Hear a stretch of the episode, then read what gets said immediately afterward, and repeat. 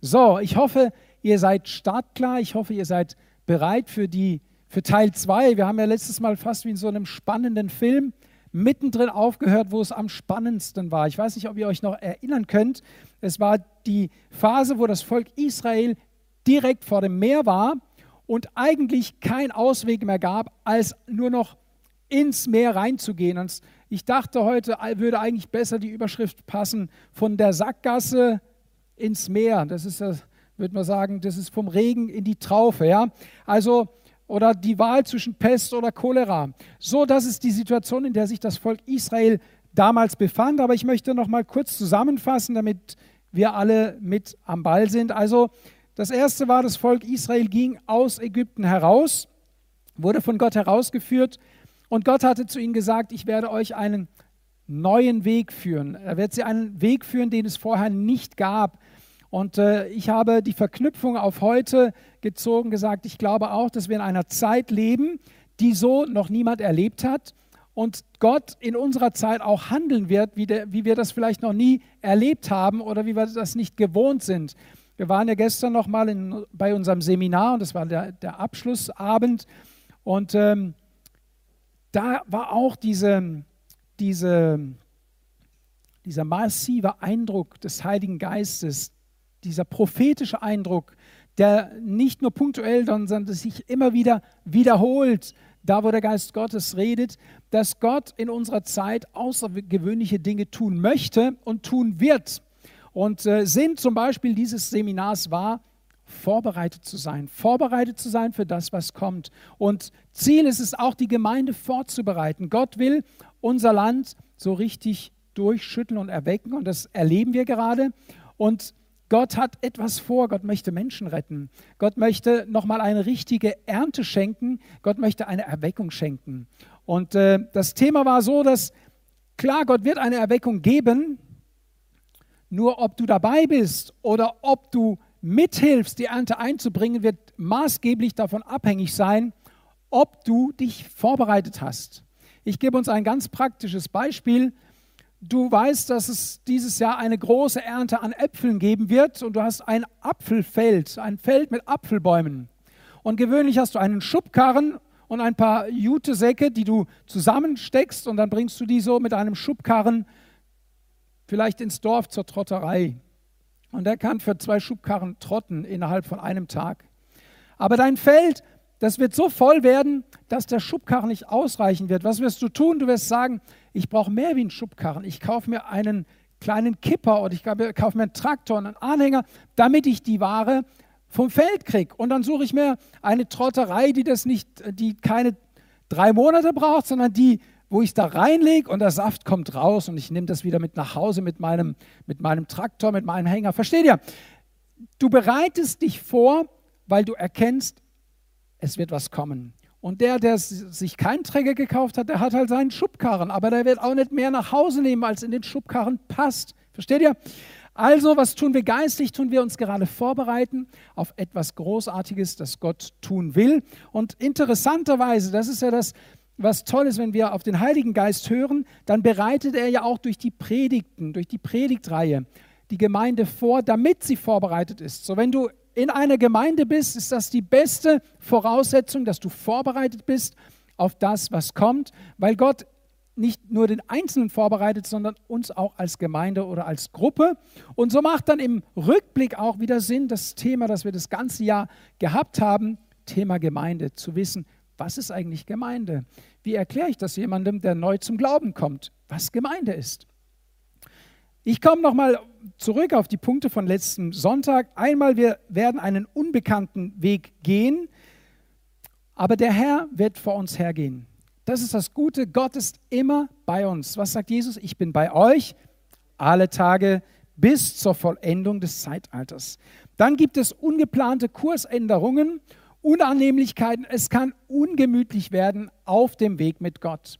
Das haben wir jetzt auch erlebt oder das erleben wir, dass manches nicht mehr so gemütlich, nicht mehr so einfach ist.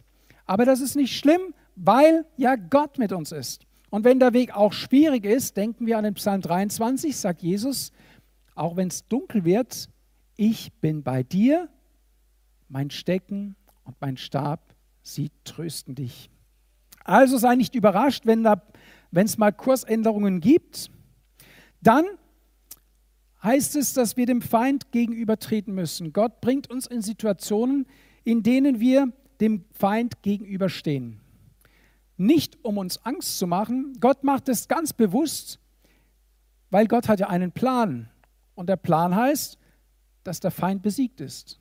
Gott bringt dich also in Problemsituationen, nicht um dich bloßzustellen, nicht um dir Angst zu machen. Gott bringt dich in Problemsituationen, weil er dir zeigen möchte, wie übermächtig er ist, wie sehr er über deine Probleme herrschen kann, wie sehr er deine Probleme, sie, sie vergehen wie im Nichts. Wir werden das sehen am Volk Israel, dass das, was als ein unüberwindbares, scheinbar unkontrollierbares Problem sich aufbäumt, auf einmal durch die Macht Gottes verschwindet. Und äh, das Erleben des Volkes Gottes, diese Geschichte, die sich bis in unsere Zeit hinein transportiert hat, dadurch, dass sie bewahrt wurde, weitererzählt wurde, wäre ja im Leben nie erzählt worden. Wenn das Volk Israel von Ägypten rübergelaufen wäre, ein paar Tage ins verheißene Land und sich dort niedergelassen hätte, dann hätten wir heute nicht diese Erzählung, diese Geschichte, diese wahre Begebenheit. Es hat aber auch noch einen anderen Aspekt, der ganz, ganz wichtig ist für uns heute, dass das, was Gott damals getan hat mit und durch sein Volk, auch immer eine geistliche Komponente hat, die für uns heute als Christen von Bedeutung ist. Also alles, was im Alten Testament geschieht, ist wie ein prophetisches Handeln Gottes und wiederholt sich in geistlichem Sinne im Neuen Testament. Und wir werden das anhand von Bibelstellen sehen, die wir heute Morgen äh, anschauen werden. So, ihr erinnert euch, ihr seht die Karte, Gott hat dem Volk Israel gesagt, lagert euch zwischen Migdol und Balzephon bei Pi Hashirot, das ist etwa in der Mitte. Lagert euch dort und wir sehen, dass wenn man so in die Mitte geht, zwischen die zwei Punkte, dann ist es dort ziemlich feucht. Könnt ihr das sehen? Wenn man sich da lagert, ihr wisst, ein Umfang von etwa 30 Kilometers Volk, dann ist doch wohl ersichtlich, dass man hier, wenn man hier lagert in einem weiten Umfeld, es gibt hier Wasser, es gibt hier Wasser und es gibt hier Wasser. Es gibt äh, Spekulationen, man nennt das hier Schilfmeer, man nennt das hier Schilfmeer, man nennt das hier Schilfmeer. Könnt ihr alles nachschauen im Netz. Aber die Orte hier sind als gesichert hier, ja.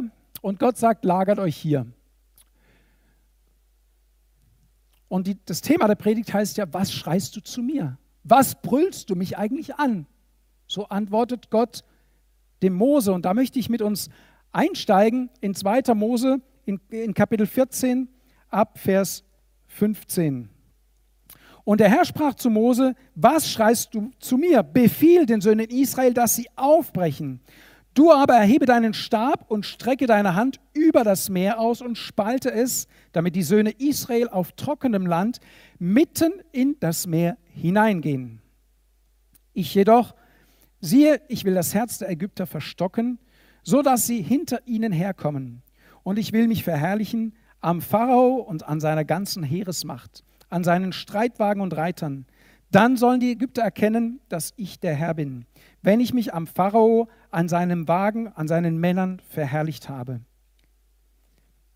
Gott sagt, der Plan, den ich mit euch habe, ist kein geringer als der, dass ich vor euren Augen eure Probleme auslöschen werde. Gibt es jemand heute Morgen, der sagt, ich stehe vor einem unlösbaren Problem? Gibt es da jemand, wo sagt, vor mir tut sich so eine Welt auf, von der ich nicht weiß, wie es weitergeht? Vielleicht bist du da, vielleicht hörst du zu am Livestream. Dann lade ich dich ein, hier mit einzusteigen. Wir reden hier von einer Realität Gottes, die es gibt und der auch heute noch derselbe ist. Die Bibel sagt, dass Gott gestern, heute und in Ewigkeit derselbe ist und bleibt. Gott handelt so, weil er am Feind dich erkennen lassen möchte, wie mächtig das er ist und weil er dich segnen möchte, weil er dich schützen möchte. Und dann heißt es weiter, und der Engel Gottes, der vor dem Heer Israel herzog, brach auf und trat hinter sie. Und die Wolkensäule vor ihnen brach auf und stellte sich hinter sie. Also, darf ich gerade noch mal die Karte haben?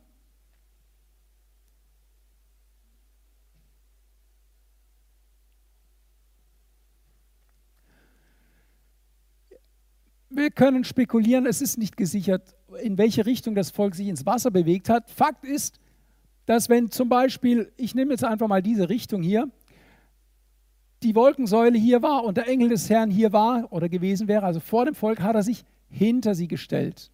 Zwischen den Ägyptern, die von da kamen, und dem Volk.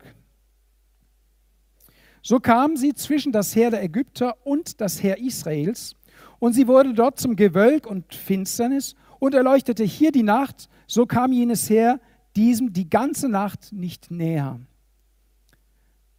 Auf der einen Seite schafft Gott Licht und auf der anderen Seite schafft Gott Finsternis. Das musst du dir mal vorstellen. Ich sage mal, in, in diesem Bereich hier, wenn wir nach unserer menschlichen Logik überlegen, sagen wir, das ist ja gar nicht möglich. Die Sonne scheint und da kann ja nicht am gleichen Ort Tag sein und am gleichen Ort Nacht sein. Wir müssen da mal ein bisschen, wisst ihr, der Heilige Geist hat zu mir gesagt, lies mal genau, was da steht. Und je mehr man liest, je mehr sagt man sich, das Wunder kann man nicht groß genug erzählen, wie es gewesen sein muss, was Gott Mächtiges getan hat. Und Mose streckte seine Hand über das Meer aus und der Herr ließ das Meer die ganze Nacht durch einen starken Ostwind zurückweichen und machte so das Meer zum trockenen Land und die Wasser teilten sich. Gott hatte sich vorgenommen, das Meer zu teilen. Wer hat aber den Befehl gegeben, dass das beginnt? Gott hat zu Mose gesagt, erhebe deinen Stab über das Wasser und teile das Wasser. Gott hätte ja auch sagen können, also stellt euch vor das Meer, ich werde ein Wunder tun, ihr werdet reingehen und ihr werdet da auch wieder trocken rauskommen. Gott redet heute Morgen zu dir, sagt, ich will dich gebrauchen. Ich will dich gebrauchen, um Wunder zu tun. Ich möchte, dass du auf mich hörst und ich möchte, dass du das tust, was ich dir sage, auch wenn es dir nicht logisch erscheint, auch wenn es gegen deinen Verstand ist und gegen deine Erfahrung. Und ich predige jetzt nicht, dass wir unseren Verstand an der Garderobe abgeben sollen, ich predige, dass Gott größer ist als das, was wir fassen können, als das, was wir uns vorstellen können. Und dass, wenn wir uns darin bergen, wenn wir uns im Wort Gottes bergen, sind wir in Sicherheit und wir können Dinge tun, die nach außen hin komisch und schräg erscheinen. Aber Gott wird sich dazu stellen, wenn wir im Vertrauen und im Glauben auf ihn handeln. Dann gingen die Söhne Israel auf trockenem Land mitten in das Meer hinein, und die Wasser waren ihnen eine Mauer zur rechten und zur linken. Die Ägypter aber jagten ihnen nach und kamen hinter ihnen her, alle Pferde des Pharao, seine Streitwagen und Reiter, mitten ins Meer hinein. Und es geschah in der Zeit der Morgenwache, da schaute der Herr in der Feuer- und Wolkensäule auf das Heer der Ägypter herab und brachte das Heer der Ägypter in Verwirrung. Dann stieß er die Räder von ihren Wagen ab und ließ sie nur mühsam vorankommen. Wie viel hatte das Volk Israel bis dahin getan? Sie waren einfach nur vorwärts gelaufen. Sie hatten sich, wie der Olli gesagt hat im Lobpreis, du musst dich nicht anstrengen. Du musst einfach dir, der Stimme Gottes gehorsam sein und tun und gehen, wenn er dir etwas sagt. Und er regelt alles andere. Er regelt alles andere. Da sagten die Ägypter, lasst uns vor Israel fliehen, denn der Herr kämpft für sie gegen die Ägypter. Der Herr aber sprach zu Mose, strecke deine Hand über das Meer aus, damit die Wasser auf die Ägypter, auf ihre Wagen und auf ihre Reiter zurückkehren. Ich habe mich gefragt, wo der Mose gerade stand, als Gott ihm diesen Auftrag gab. Nach meiner Logik stand Mose mit dem Volk schon noch im Meer. Wir wissen nicht genau wie und wo, aber Fakt war, dass Mose etwas tun musste und vertrauen musste, dass jetzt das Meer auch an der richtigen Stelle zurückkommt. Versteht ihr, was ich meine?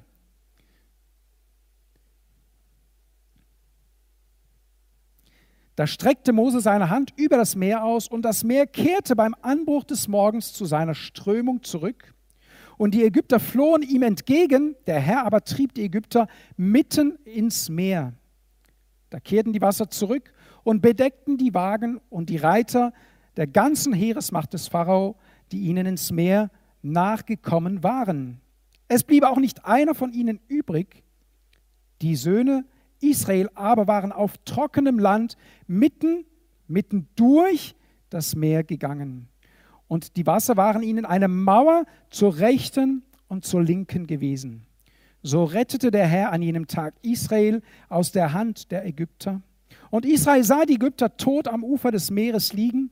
Als nun Israel die große Macht sah, die der Herr an den Ägyptern ausgeübt hatte, da fürchtete das Volk den Herrn und sie glaubten an den Herrn und an seinen Knecht Mose. Jetzt endlich glaubt das Volk. Sie haben zehn Plagen in Ägypten erlebt, wunderbare Plagen, unvorstellbare Plagen. Und sie waren noch mit Zweifeln. Aber jetzt, und wisst ihr, das hat eine geistliche Komponente, wir werden das an Gottes Wort sehen, dieser Gang ins Wasser bleibt dir nicht erspart. Dieses Eintauchen, wie wir es mit dem Mose sehen, das Volk Israel in dieses Wasser hinein ist ein Bild auf die Taufe. Wir werden das nachher sehen. Und wir müssen unser altes Leben, unser altes Ägypten hinter uns lassen. Wir müssen es regelrecht ersäufen. Wie in der Taufe unser alter Mensch stirbt und zu einem neuen Menschen aufsteht. Das ist das, was Gott getan hat. Er hat quasi sein Volk getauft. Er hat sie aus der Gefangenschaft aus Ägypten herausgeführt und hat gesagt, bevor ich sie ins verheißene Land bringe, werden sie getauft. Und sie kommen aus dem Wasser heraus und sie haben ihr altes Leben hinter sich gelassen. Und dann heißt es hier, und sie glaubten, auf einmal glaubten sie, auf einmal hatte etwas in ihnen sich verändert. Sie hatten erlebt, dass Gott mächtiger ist als ihre Feinde. Sie glaubten jetzt, dass Gott nichts unmöglich sein kann. Sie glaubten, dass das, was ursprünglich wie eine Sackgasse war, sich für sie zum Segen dargestellt hatte. Wir wissen tragischerweise, und das ist ja, das überträgt sich ja auch auf unser Christsein, dass diese erste Liebe, diese Begeisterung für Gott ja nicht lange angehalten hat beim Volk Israel. Schon kurze Zeit später murren sie ja wieder gegen Mose. Und wir stehen auch in der Gefahr als Christen, als Kinder Gottes, in das Murren zu verfallen, wenn wir nicht an dem dranbleiben, was wir mit Gott erlebt haben. Wenn wir nicht immer wieder daran erinnert werden, wie großartig, wie mächtig, wie gut Gott zu uns ist. Das müssen wir uns immer wieder verinnerlichen. Und äh, zum Glück und Gott sei Dank, im wahrsten Sinne des Wortes, hat er uns sein Wort gegeben, dass wir lesen können, dass wir essen können, mit dem wir uns ernähren können und sagen können, Gott, ich will das so verinnerlichen, dass es Teil von mir wird. Dazu ermutige ich uns und dazu sollen auch die Predigten uns ermutigen. Ich möchte Folgendes sagen, das habe ich letztes Mal erwähnt. Baal Zephon war quasi so ein nördlicher Gott und auch der Schutzpatron der Seefahrer, der Wirtschaftsmacht, könnte man sagen heute. Und umliegend waren andere Länder. Ihr kennt ja das Mittelmeer an sich, ja. Da drüben liegt irgendwo Spanien, dann liegt hier Italien und hier die Kanaaniter. Und um dieses Meer herum hatten die Länder ihre Götter, ihre Götzen. Ja, das möchte ich noch erwähnen. Also die, die Griechen hatten zum Beispiel den Zeus, die Römer, die hatten den Jupiter. Und Gott handelt wie auf einer Bühne. Indem er hier handelt, eröffnet sich wie ein, ein Bühnenbild vor der Welt und Gott demonstriert vor der ganzen Welt seine Macht. Und diese Demonstration, ich sage mal, das Wasser, wenn du dir vorstellst, dass Gott einen riesen Ostwind schickt und hier das Meer mal, mal so langsam hier zurückdrückt, wer war denn schon mal am Meer und hat äh, gesehen, wie die Gezeiten sind? Das sieht man, ne? Also wenn sich Wassermassen bewegen, sieht man das. Wir haben gesehen, was Wassermassen anrichten können, wenn sie sich auftürmen und auf Land treffen. Ich glaube, dass der ganze Mittelmeerraum in Bewegung kam durch das Wasser, das da an dieser kleinen Stelle sich bewegte. Und man hört es nachher durch das Lied des Mose, dass es heißt, dass die ganzen Völker angefangen haben zu zittern vor dem Gott Israels, weil sie gehört und vielleicht sogar gesehen haben, dass hier etwas Großartiges in Bewegung ist. Und sie haben Ehrfurcht bekommen vor diesem Gott. Und Gott handelt ja so nicht, damit die Menschen Angst vor ihm haben, sondern Gott handelt an seinem Volk, auch an seiner Gemeinde, um den Menschen zu zeigen, ich bin der wahre Gott. Es gibt außer mir keinen Gott. Ich bin der einzige lebendige, wahre Gott und ich möchte für die Menschen da sein. Ich möchte euch beweisen anhand von Gottes Volk, anhand der Israeliten, anhand der Juden, dass ich der einzig wahre Gott bin. Und ich will euch auch beweisen, dass wenn ihr mir treu seid, wenn ihr mir nachfolgt, dann will ich es euch auch gut gehen lassen. Ich will euch in ein Land bringen, das von Milch und Honig überfließt. Gott verspricht seinem Volk etwas Gutes als Modell dafür, dass er allen Menschen etwas Gutes geben möchte. Und auf der anderen Seite ist Gott unwahrscheinlich gerecht und übt Gericht an seinen Feinden. Die, die sich gegen Gott erheben, die das nicht wahrhaben möchten, die sich bewusst gegen Gott stellen, rufen selbst über sich Gericht aus. Und Gott übt dann Gericht aus, weil er durch sein Wort gebunden ist, weil er sagt, ich möchte nicht, dass du ins Gericht kommst, ich möchte dich ja. Aber wenn der Mensch sich dagegen entscheidet, das haben wir im Garten Eden gesehen, Gott wollte doch Adam und Eva segnen, wollte ihnen Gutes tun, aber sie haben sich gegen den Willen Gottes gestellt. Und selbst wenn Gott hätte wollen, dann hätte er ja sich gegen sein Wort stellen müssen. Und Gott wird sich nie gegen sein Wort stellen. Das ist ja unsere Garantie. Unsere Garantie ist ja, dass Gott selbst sich an sein Wort hält. Wir können also Gott an seinem Wort messen. Und wir werden immer feststellen, dass Gott sein Wort hält. Das gibt uns kleinen Menschen, die wir ja begrenzt sind, so eine Sicherheit zu wissen, Gott wird seinem Wort immer treu sein. Wir können uns hundertprozentig auf ihn verlassen. Und was hat hier Gott gesagt habt? Steht und seht die Rettung des Herrn in Vers 13 von 2. Mose 14 die er euch heute bringen wird. Denn die Ägypter, die ihr heute seht, die werdet ihr weiterhin in Ewigkeit nicht mehr sehen. Der Herr wird für euch kämpfen und ihr werdet still sein. Das sagt Gott zu Mose und Mose sagt es dem Volk Israel, bevor das Wunder geschehen ist. Den Mut musst du erstmal haben. Wenn du keinen Ausweg mehr siehst, wenn der Tod dir eigentlich vor Augen ist und du hast ein Millionenvolk und du musst es beruhigen und sagst, macht euch keine Sorgen, der Herr wird schon sich kümmern. Ich weiß nicht, da musst du schon stehen, da musst du schon stehen, wenn, wenn so eine Situation auf dich zukommt. Aber das Gute ist, dass Gott sich genau an dieses Protokoll gehalten hat, hundertprozentig. Gott hält sich auch an sein eigenes Protokoll und das ist unser, unsere Hoffnung. Unsere Hoffnung.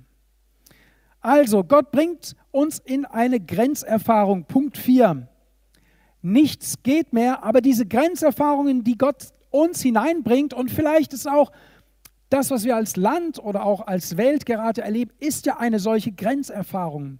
Aber diese Grenzerfahrung ist ja nur die Bühne, die Gott vorbereitet, damit die ganze Erde erkennt, dass Gott der Herr ist. Ich sage dir, die Krise, die wir gerade erleben, die Pandemie, die wir gerade erleben, ist eine Vorbereitung der Bühne Gottes für das, was er am Ende der Zeit tun möchte.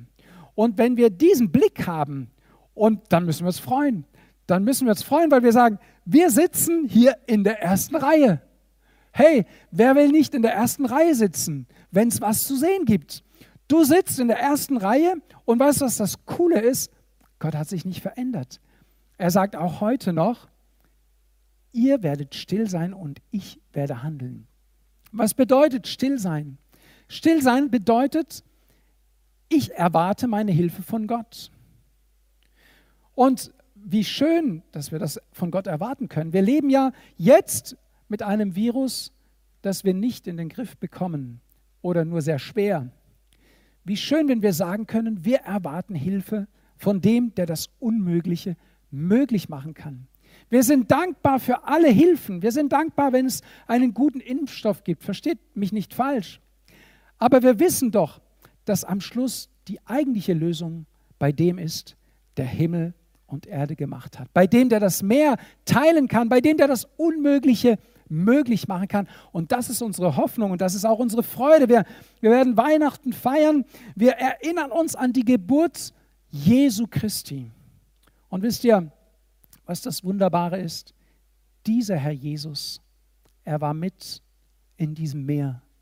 Er war mit dem Volk in diesem Meer. Es heißt, der Engel Gottes stellte sich zwischen dem Heer der Israeliten und zwischen dem, dem Volk des Pharaos, dem Volk der Israeliten, dem Heer des Pharao.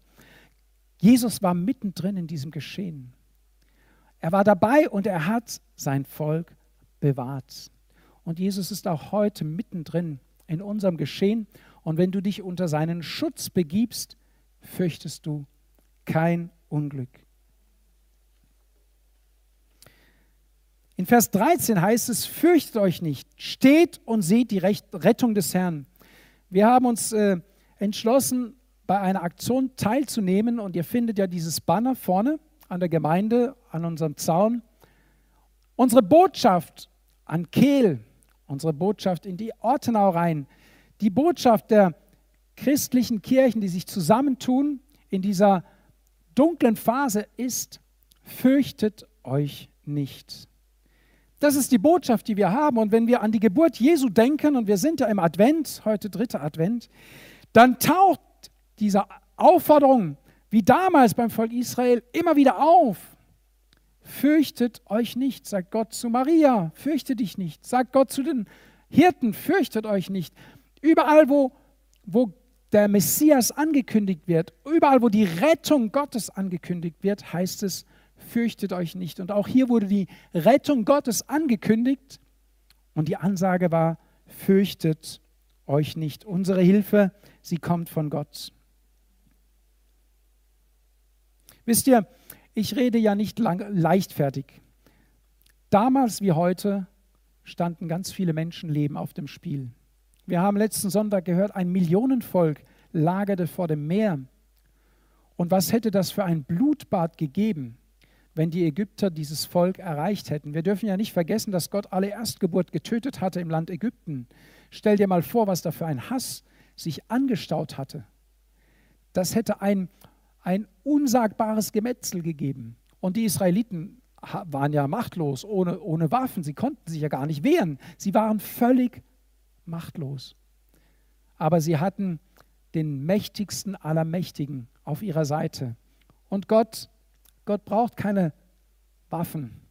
Für ihn sind es Spielzeug, Schwerter und Spielzeugwagen gewesen, die sich da aufgemacht haben. Wir dürfen den Feind nicht größer machen, als er ist. Wir dürfen auch das Problem nicht größer machen, als es ist.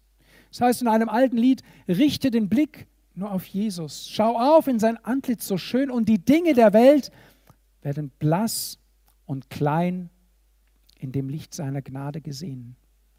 Hey, es kommt auf deine Blickrichtung an. Es kommt darauf an, dass du deinen Blick auf Jesus richtest und dann werden deine Probleme und deine Nöte auf einmal ich sage nicht, dass sie weg sind, aber sie bekommen ein anderes Verhältnis und du bekommst auch ein anderes Verhältnis dazu. Und in dem Wissen, dass Gott dich auch dadurch trägt, dass er dich nicht fallen lässt, bist du geborgen und in Sicherheit. Gott ist mit uns, ist der Punkt 6. Und der Engel Gottes, der vor dem Heer Israels herzog, brach auf und trat hinter sie, und die Wolkensäule vor ihnen brach auf und stellte sich hinter sie. Schaut mal, was uns 1. Korinther Kapitel 10 eröffnet. Es ist erstaunlich, wie das Wort Gottes sich ergänzt oder immer wieder findet. Wir gehen in den ersten Korintherbrief, in das zehnte Kapitel. Da schreibt der Apostel Paulus, denn ich will nicht, dass ihr in Unkenntnis darüber seid, Brüder, dass unsere Väter alle unter der Wolke waren und alle durch das Meer hindurchgegangen sind. Also er nimmt Bezug auf genau diese geschichtliche, dieses geschichtliche Ereignis und alle in der Wolke und im Meer auf Mose getauft wurden. Hier haben wir das Sinnbild für die Taufe. Gott hat durch Mose das Volk ins Meer geführt und das war das Sinnbild für die Taufe. Und alle dieselbe geistliche Speise aßen und alle denselben geistlichen Trank tranken, denn sie tranken aus einem geistlichen Felsen, der sie begleitete. Aha, da war also jemand bei ihnen. Der Fels aber war der Christus. An den meisten von ihnen aber hatte Gott kein Wohlgefallen, denn sie sind in der Wüste hingestreckt worden. Diese Dinge aber sind als Vorbilder für uns geschehen, damit uns nicht nach bösen Dingen gelüstet, wie es jene gelüstete.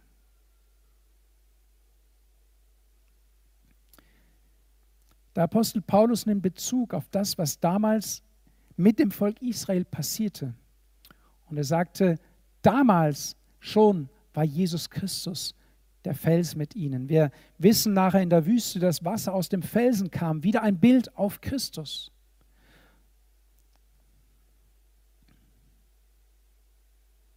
Jesus, Gott, der Vater, der Sohn und der Heilige Geist, sie waren selbst in Aktion damals beim Auszug aus Ägypten.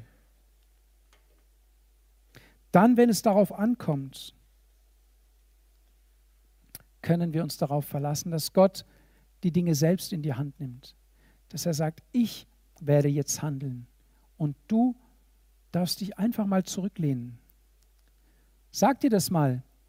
Sag deinem Problem, Gott wird jetzt handeln und ich lehne mich zurück. Gründe dich in deinem Gott. Ich habe euch das kürzlich erzählt, glaube ich, aber es passt jetzt hier so gut her, dass ich ähm, zum zweiten Mal im Leben eine praktische geistliche Attacke erfahren habe, die ich körperlich wahrgenommen habe. Einmal wurde ich an mein Bett festgehalten und ich konnte nur noch den Mund bewegen, aber ich konnte mit meinem Mund Jesus sagen. Und indem ich immer wieder Jesus proklamiert habe, musste diese Macht, die versuchte mich zu heben, gehen. Und kürzlich lag ich zu Hause und hörte ein Rasseln, wie so, so ein Heer der, der Ägypter, die mit den Schwertern rasseln. Und sofort habe ich das wahrgenommen, der Teufel, er versucht uns anzugreifen, er versucht uns Angst zu machen. Und ich habe den Namen Jesus ausgesprochen und gesagt, Teufel, du warst doch schon mal da. Du weißt doch, wie das Ganze endet. Gott ist auf meiner Seite. Und sofort war dieser Angriff, den ich wirklich äh, mit den Ohren wahrgenommen habe, weg, wie weggeblasen. Der Teufel versucht uns Angst zu machen. Er versucht uns Angst einzujagen und wir sehen dann die Probleme größer oder vielleicht sehen wir sie auch, wie sie sind. Aber durch das, was, wisst ihr, das ist das Kaninchen, was auf die Schlange starrt. Das vor lauter auf die Schlange starren sich nicht mehr bewegen kann. Und das versucht der Teufel mit uns. Er ist ein, ein guter Schauspieler, er ist ein Lügner von Anfang an, sagt die Bibel. Und er lügt dir vor, was alles Schlimmes kommt und warum alles äh, nur noch schwarz zu sehen ist. Wenn du in das Wort Gottes hineinschaust, wird dein Weg erleuchtet. Der Teufel tappt im Dunkeln. Wenn du also auf ihn hörst, dann tappst du auch im Dunkeln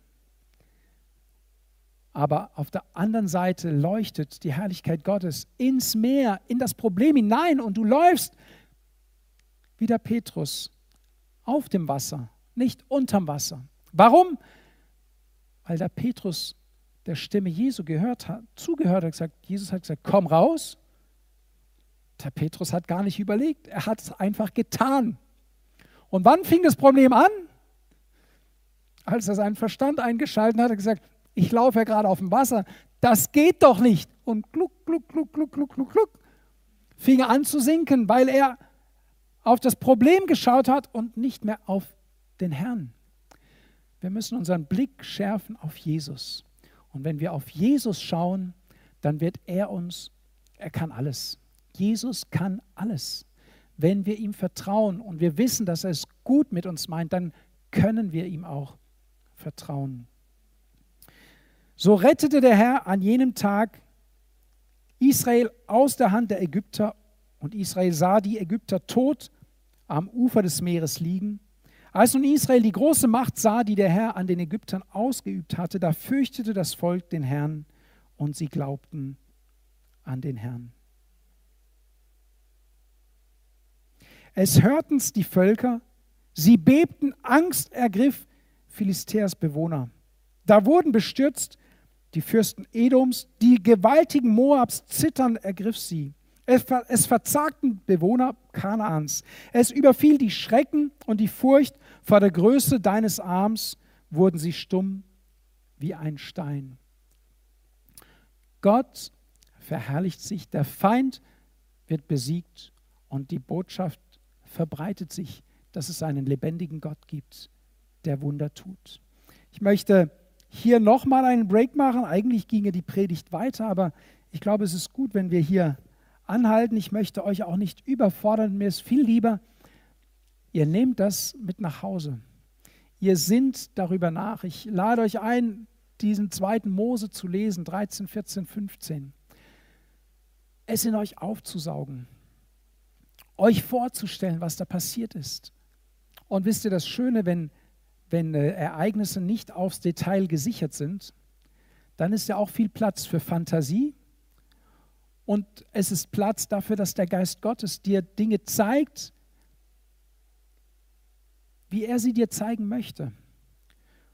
Und wie sie vielleicht auch genau auf dein Leben passen. Der Geist Gottes möchte zu dir sprechen, nicht erst nur am Sonntag, sondern auch unter der Woche. Spitze deine Ohren, nimm dir Zeit, setze dich vor Gott hin bete, lies sein Wort und Gott wird dir, wird dir eine Vielfalt an Geschenken geben aus seinem Wort und du wirst begeistert sein und dein Glaube wird gefestigt sein und du wirst auch wissen, wie du dich verhalten musst in der Zeit, durch die wir gehen, durch die noch niemand so gegangen ist, weil der Herr dich nicht im Dunkeln tappen lässt. Lass uns aufstehen zum Gebet. Vater, ich danke dir für dein Wort. Heiliger Geist, ich danke dir für das, was du heute Morgen in unsere Herzen gepflanzt hast. Herr, und ich bete, dass dein Heiliger Geist das Gesagte jetzt vertieft. Ich proklamiere, dass es das ausführt, wozu du es sendest, dein Wort. Und ich proklamiere, dass es nicht leer zurückkommt. Herr, dass es Frucht bringt. 40, 60 und 100-fach. Danke für dein Wort. Danke, dass du über deinem Wort gewacht hast. Damit du es tust, Herr. Danke, dass du treu bist, dass du dein Wort einhältst, dass wir uns auf dich verlassen können. Herr, wir beten dich an von ganzem Herzen. Du bist würdig, Herr.